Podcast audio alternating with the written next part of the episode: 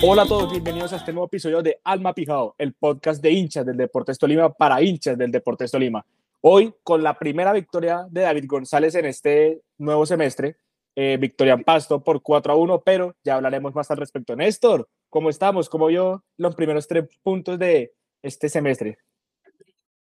Hola Santi, ¿qué tal? Hola a todos que nos escuchan en este nuevo episodio de Alma Pijado. La verdad, hoy muy contentos, hoy otra vez analizando justo al término del partido, pero esta vez con una emoción diferente, pues ya como decía, la primera victoria del Tolima y, y empezar de pronto a mirar ese rumbo en lo que es la primera fase del torneo. Entonces, pues no, hoy un Tolima muy diferente, un Tolima eh, con unas propuestas muy eh, diferentes a lo, que, a lo que vimos contra Fortaleza, pero también con algunos temas a, recalcar y, a repasar que ya vamos a proceder en el, en el, capítulo.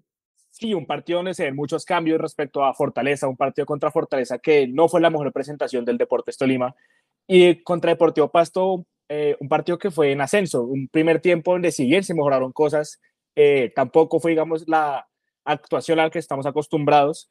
Y un segundo tiempo que se empezó a manejar de mejor manera, eh, que tuvo momentos eh, críticos, momentos difíciles, pero el equipo supo salir de ellos y que con mucha más pega y más definición se logró completar de buena manera. Eh, y precisamente ese es el punto a, tocar, yo creo que en este capítulo, eh, el tema de la definición. Yo creo que entrenaron en, entre semana, los diferentes jugadores, siento que todos estuvieron muy bien con eso. Néstor, ¿cómo viste a los dos delanteros que actuaron hoy, tanto Gil como, como Lucas? Empecemos con Gil, que fue eh, el titular y pues al cual se le, se le dio un poco duro por la acción desperdiciada contra Fortaleza. Te quiero escuchar en ese punto primero. Bueno, yo creo que lo de Gil pasa un poco más por lo que ya hemos hablado o lo que hemos mencionado en los capítulos anteriores. Gil es un jugador que a diferencia de Erazo le da un poco más de movilidad al equipo, de pronto tiene unos movimientos más acertados, eh, le da eh, más dinámica al equipo porque pues al menos cuando le llega el balón lo controla y crea una segunda jugada. Es un delantero que sale un poco más del área, que, comparándolo con Erazo, y eso por ahí puede crear opciones para sus compañeros también. Hoy vimos a un Gil que en el primer tiempo estuvo, la verdad, muy, muy flojito, se comió unas oportunidades de gol bastante claras, tuvo una frente, frente, frente, frente al arquero que incluso trata como de, de, sacarse un poco el balón hacia un lado y cuando remata le pega al arquero. Eh, y, bueno, por ahí otra jugada que le deja a Lukumi solo y, y, y erra en el control. En el segundo tiempo, pues ya le vimos cosas mejores, incluso pues en el, primer minuto del segundo tiempo hace la anotación. Siento yo que es un delantero que de todas formas aún le falta mucho porque pues estamos repitiendo la historia de, de, de en la que hace un gol pero erra otras tres. Y ya hablando de Lucas González, pues bueno, es que a Lucas González lo vimos 15 minutos, mentiras, un poco más, 20, 25 minutos, y anota un gol en la única jugada clara que tuvo, en la única acción, en, la única, en el único acercamiento. Entonces creo que es una eficacia muy alta, del 100% prácticamente. Lo vimos con algunos otros movimientos, pero pues no, creo que no hay mucho por analizar de, de los movimientos de Lucas González, porque pues no participó ya que estábamos en un partido eh, prácticamente liquidado y que, que, pues ya el Tolima estaba resguardándose, tocando la pelota y Pasto pues estaba buscando lo, con lo último que le tenían eh, a atacar al Tolima y por ahí Lucas González perdió participación pero en la jugada que tuvo la definió como un crack, la paró, la controló, la cruzó, o sea, es, un, es un golazo. Creo que eh, ya es hora de que empezamos a, empecemos a ver más minutos de Lucas González en el Tolima. De acuerdo, pero mira que yo quiero agregar una cosa más al tema Lucas González. Yo le vi un sacrificio en marca importante, o sea, más allá de que el que muchas veces la labor del delantero en marca es aguantar los rebotes cuando rechazan y eso, yo lo vi muy sacrificado, y bajaba mucho, eh, metía fuerza, metía garra, metía lomo y pues realmente no es algo que se vea mucho los delanteros de Tolima, más allá de cuando rechazan y eh, sí suelen pelear. Pero me, me, gustó eso también de Lucas González, además de lo que ya dices, eh, un gesto técnico impresionante, la verdad, muy buen gesto técnico en la, en la acción del gol, como la para con el muslo y le pega con la zurda casi inmediatamente. Y de Gil, lo mismo que tú dices, la verdad, no, no hay mucho que agregar ahí. Eh, digamos que de pronto el tema con las que se pierde realmente es relacionado con lo que pasó en el partido contra Fortaleza, de que perder oportunidades en estos casos complica los partidos, donde Gil haga el, el segundo gol, el partido puede haber sido muy diferente. Y yo creo que es uno de los puntos que hay que prestar atención eh, en esto de que, lo mismo, las jugadas puntuales importantes no podemos otra vez desperdiciarlas y que al momento nos estén cobrando eso. Claro que en un partido los jugadores nunca van a tener 100% de, de efectividad frente al arco, pero por lo menos que si no la perdemos tengamos otra antes, o porque no, sí digamos que es un poco frustrante tener una oportunidad clara de gol, perderla, y que a no pasar más de cuatro minutos nos anote. Nos pasó contra Fortaleza y nos pasó hoy casi que dos veces seguidas, sino por la intervención del VAR en el, eh, primer, en el segundo gol, que fue anulado por un lugar muy milimétrico que yo incluso en su momento casi que ni lo vi, pero que también fue una de las pautas que marcó el desarrollo del partido. Yo creo que después de ese, de ese gol anulado ya Pasto como que se vino abajo y pues Tolima aprovechó muy bien eh, como ese envío eh, anímico a favor de Tolima y en contra de Pasto para seguir avanzando y, y logró cerrar bien ese punto.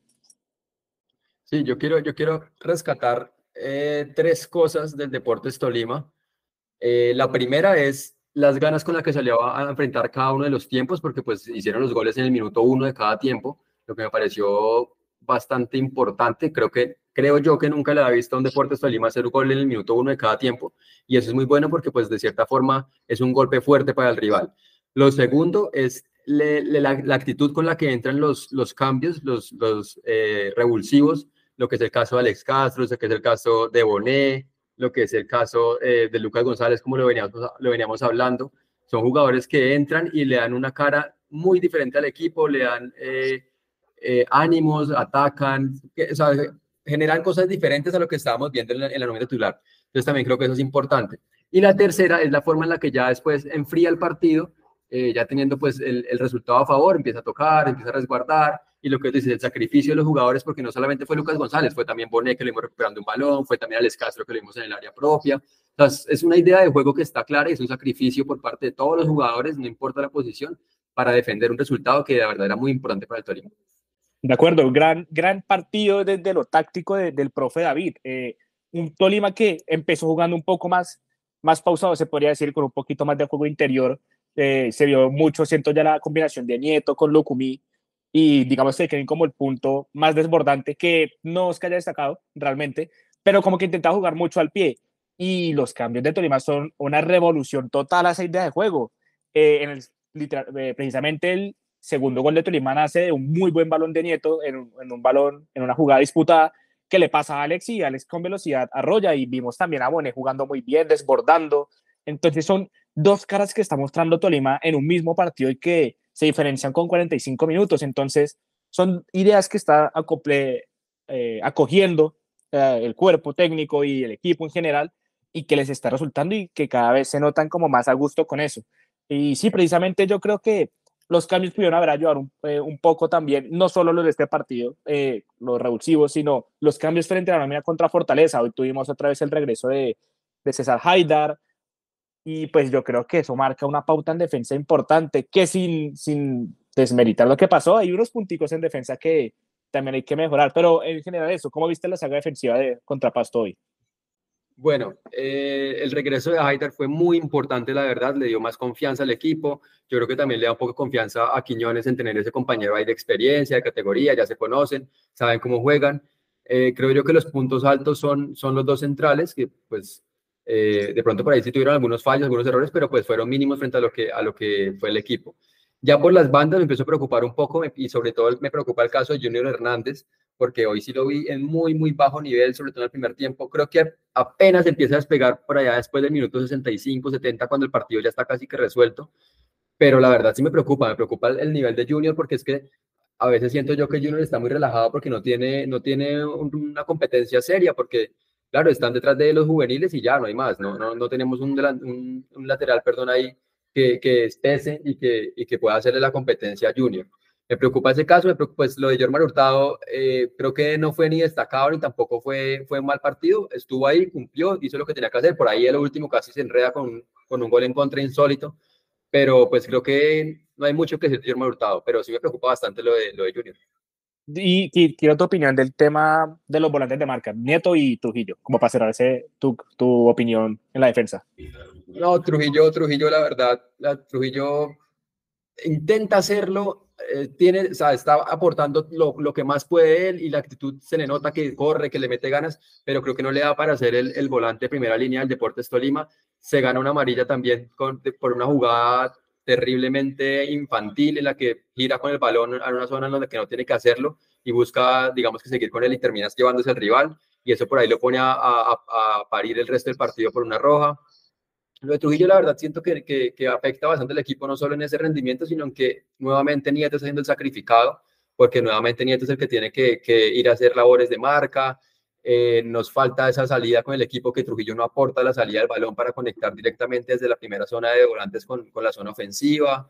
Y, estamos perdiendo a Nieto, estamos perdiendo realmente a Nieto. Esperemos que, que, de pronto en los próximos partidos, ya con la confirmación de Rovira en el equipo, podamos ganar, ganar en esa posición. Pero la verdad, eh, lo de Trujillo ahora, pues no, no le da para ser titular del equipo.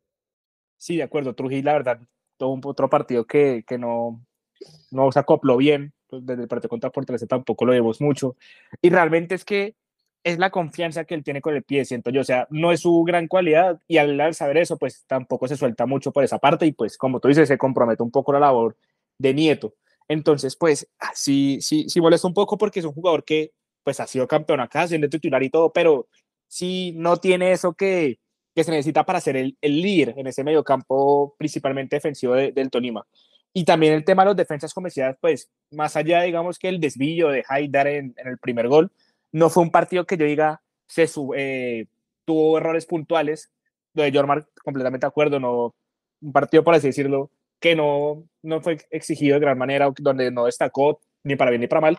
Pero lo de Junior sí es preocupante. En el primer gol, eh, cuando se va a buscar ese balón así loco, pues deja muy descubierta la banda, horrible, muy mal. Y en el segundo gol también lo vemos mal, el que la anulan al pasto, que es el que le gana el cabezazo, o sea, es el jugador que le gana el cabezazo que termina en el medio del área y que termina adentro.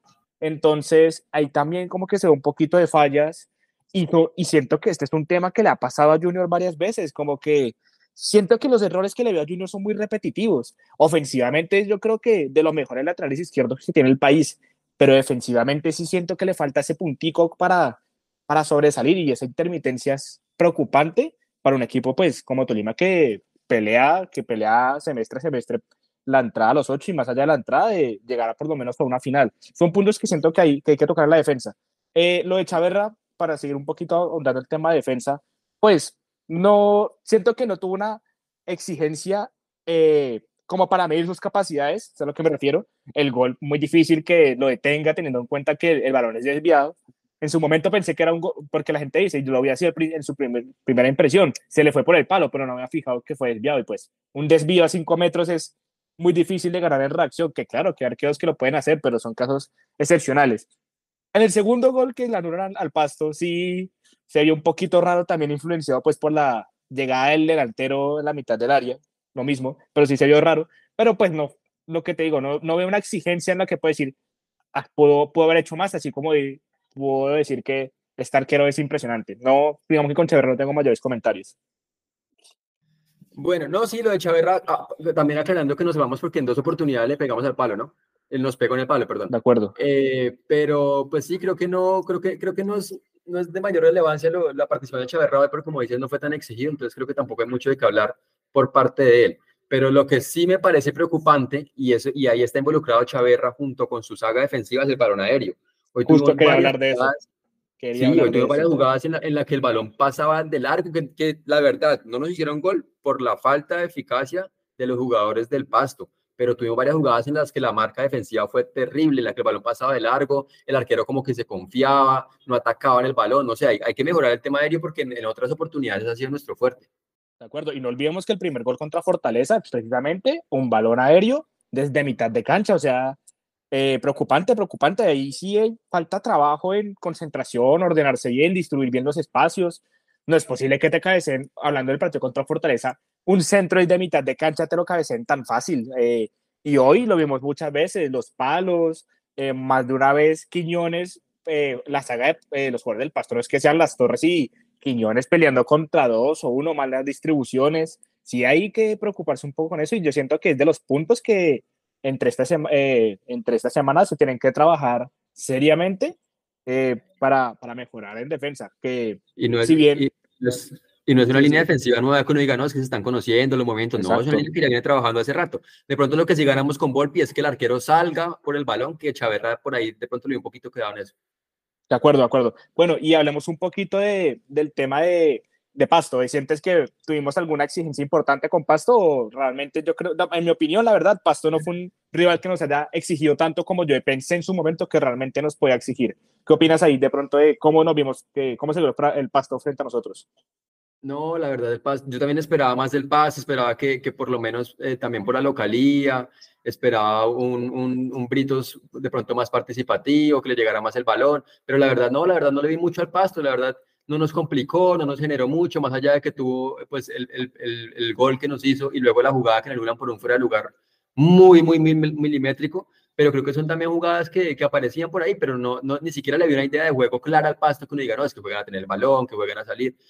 No sé si quizás le, afecte también, el, tema de la cancha también no le, no le da para jugar a, a, a ese sistema de, de tener de tenencia, pero, pero no, yo esperaba más del pasto y es un pasto muy simple, un pasto que no, que si sigue así no va a figurar, como veníamos hablando hace, hace mucho tiempo, creo que la última vez que figuró realmente fue cuando llegó a la final, eh, y después de eso tuvo muy, muy poquito y, creo que en este semestre vamos a ver lo mismo del Pasto, un equipo que, que quizá no tiene los refuerzos necesarios para participar en, en la liga y, que como jugó hoy, si va a jugar así el resto del semestre, se va a complicar bastante porque lleva dos partidos en casa y tiene cero puntos. De acuerdo, Ward, de acuerdo. Planito, muy planito lo del Pasto y sí, realmente siento que fue eh, una vara, por así decirlo, para medir, para medir a la defensa en que también Tolima tuvo un manejo del partido que realmente no permitió al, al Pasto jugar. Entonces, digamos que eso habla bien de Tolima en general y también habla mal del Pasto. Y hablando de, esta, de dos polos, bien y mal, ¿qué puntos altos y bajos encuentras entre los jugadores de, de Tolima? Me gustaría escuchar eso, como que a quien destacas, a quien dices, más allá de lo que ya hablamos de Junior, ¿quién podría haber dado un mejor, mejor nivel? Sí, bueno, puntos, puntos altos me parece para mí, eh, Guzmán, más allá de algo en el primer minuto, de la participación que tiene en el equipo, es el, el eje de las jugadas, es la, la, cabeza del ataque, parece que hoy jugó muy bien y no solamente en su función principal que es atacar, sino también en, en, el apoyo en la defensa. No le vamos a pedir obviamente que sea el jugador recuperador, pero es que sí se lo, vimos bajando, lo vimos tirando planchas, ganando la posición.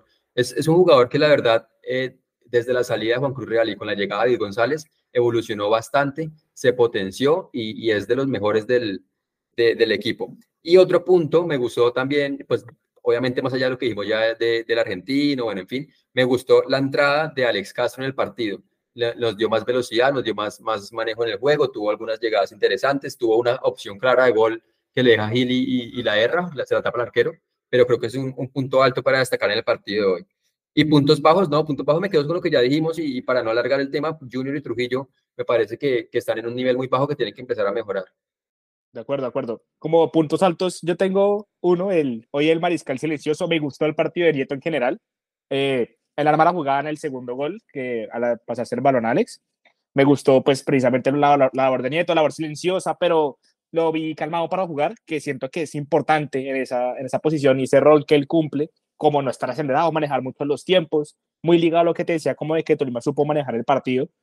Me gustó eso, lo, como lo decía, los dos cambios, eh, Bonet y Alex, un poco más lo de Bonet, realmente me gustó un poco más lo de Bonet, eh, y que siento que ha sido uno de los jugadores que en este inicio de semestre ha elevado su nivel frente a lo que le vimos, a mi parecer, el semestre pasado. El semestre pasado para mí Bonet eh, no estuvo en su mejor momento, pero este inicio de semestre de Bonet es espectacular con sus dos entradas desde, desde la banca y no me parecería descabellado que David González le diera más confianza en los próximos partidos. No sé si de titular, pero sí siento que le podría estar dando más confianza a, dependiendo de cómo lo vean los entrenamientos en general.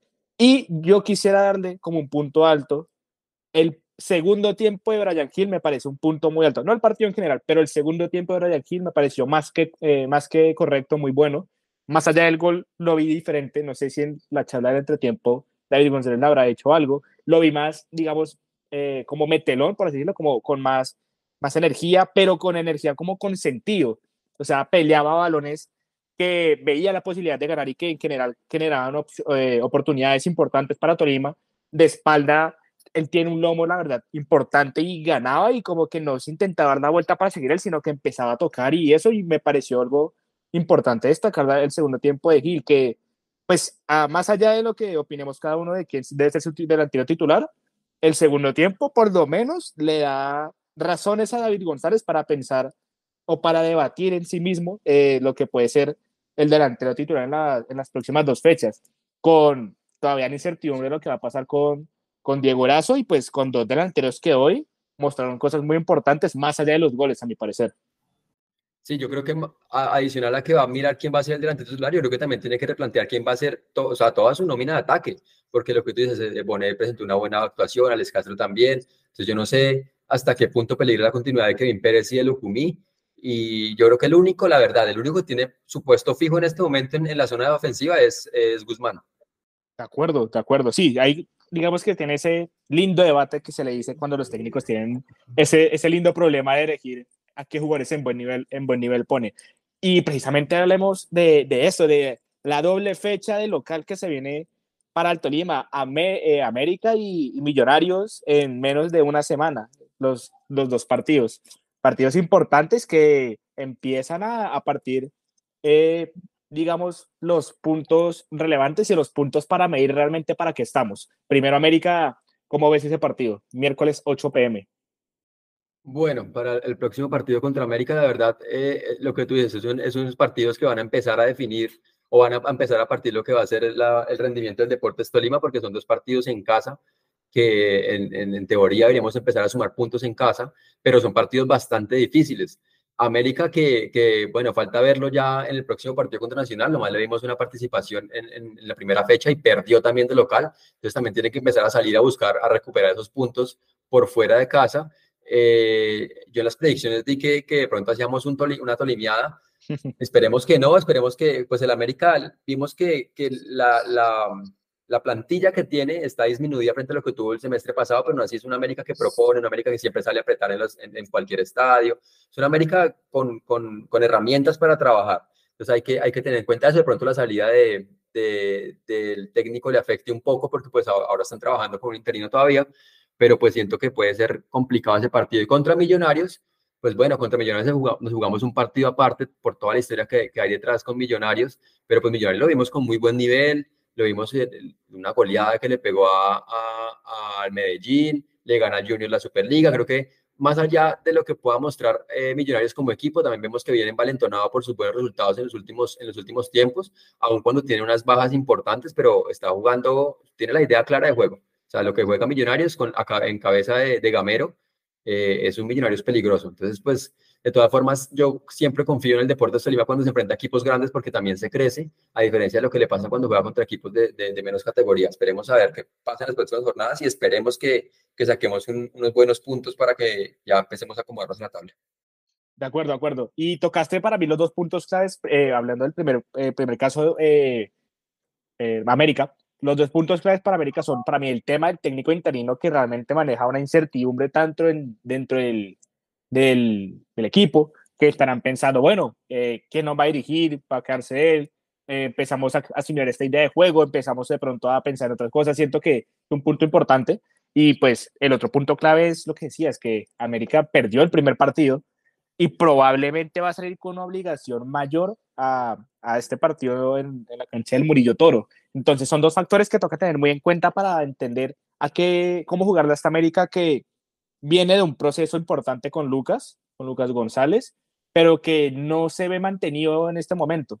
Entonces hay que tener cuidado con eso. Se me hace que es un partido de pronto engañoso en su forma de, de, de verlo, que toca aprovecharlo con la inexperiencia del técnico y con la necesidad que puede tener América dependiendo de lo que pase el domingo contra Nacional, de qué tan atropellado va a salir a, a, jugar contra nosotros.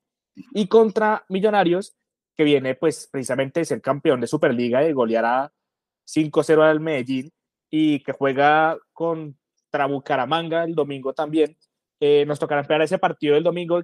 Ahí yo creo que un tema que va a tocar tener en cuenta y va a ser la nómina que va a poner Millonarios el domingo. Quién sabe si le dará algo de descanso a sus jugadores campeones de la Superliga o si va a seguir derecho con ellos, si va a seguir de largo jugando eh, con la nómina titular. Yo creo que en ese caso el que ponga la nómina titular va a rotar aunque sea algunos nombres contra nosotros, debido a que pues le querrá, le quedará descanso a jugadores que se estarían acumulando casi unos cuatro partidos en menos de, de dos semanas, lo cual pues realmente es importante para el descanso de, de los jugadores y y en su cuerpo técnico. Entonces, pues yo creo que puede ser otro de los factores clave. Además de que también con la fecha entre semana, también vamos a ver cómo va a rotar de pronto la nómina y pues esperar cómo, cómo va a resultar todos estos dos partidos que pueden empezar a marcar un rumbo importante para bien o para mal en lo que puede ser el semestre para el Deportes Tolima. Sí, sí, yo siento que ese tema que tocaste no lo había tenido en cuenta y es importante, el tema del de, descanso millonarios, porque adicional a lo que dijiste, nosotros tenemos la ventaja de que no tenemos que viajar. Ya regresamos de, de Pasto hoy, ya no nos tenemos que mover por los próximos dos partidos. Eh, millonarios, en cambio, tiene que ir a Bucaramanga, regresar luego a Bogotá y venir acá y aquí. Entonces, por ahí, de pronto, en temas físicos, tiene que, que hacer, hacer uso de la rotación el profe, el profe Gameri y vamos a ver qué se plantea para ese partido.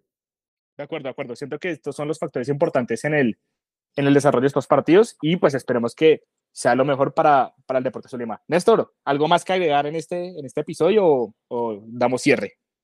No, ya, ya dando cierre, agradecerles nuevamente y como siempre por escucharnos en, en este episodio de Alma Pijaba, invitarlos a visitarnos y buscarnos en, en Instagram como Alma Raya, Raya Piso Pijao, que por ahí estamos subiendo contenido en el estadio, contenido relacionado pues obviamente a nuestro equipo. Y bueno, nos veremos en la próxima fecha también del Deportes Tolima. De acuerdo, muchas gracias por escucharnos y nos vemos muy pronto con lo que sea el análisis post partido de América y con más contenido del Deportes Tolima. Muchas gracias y que les vaya muy bien. Hasta luego.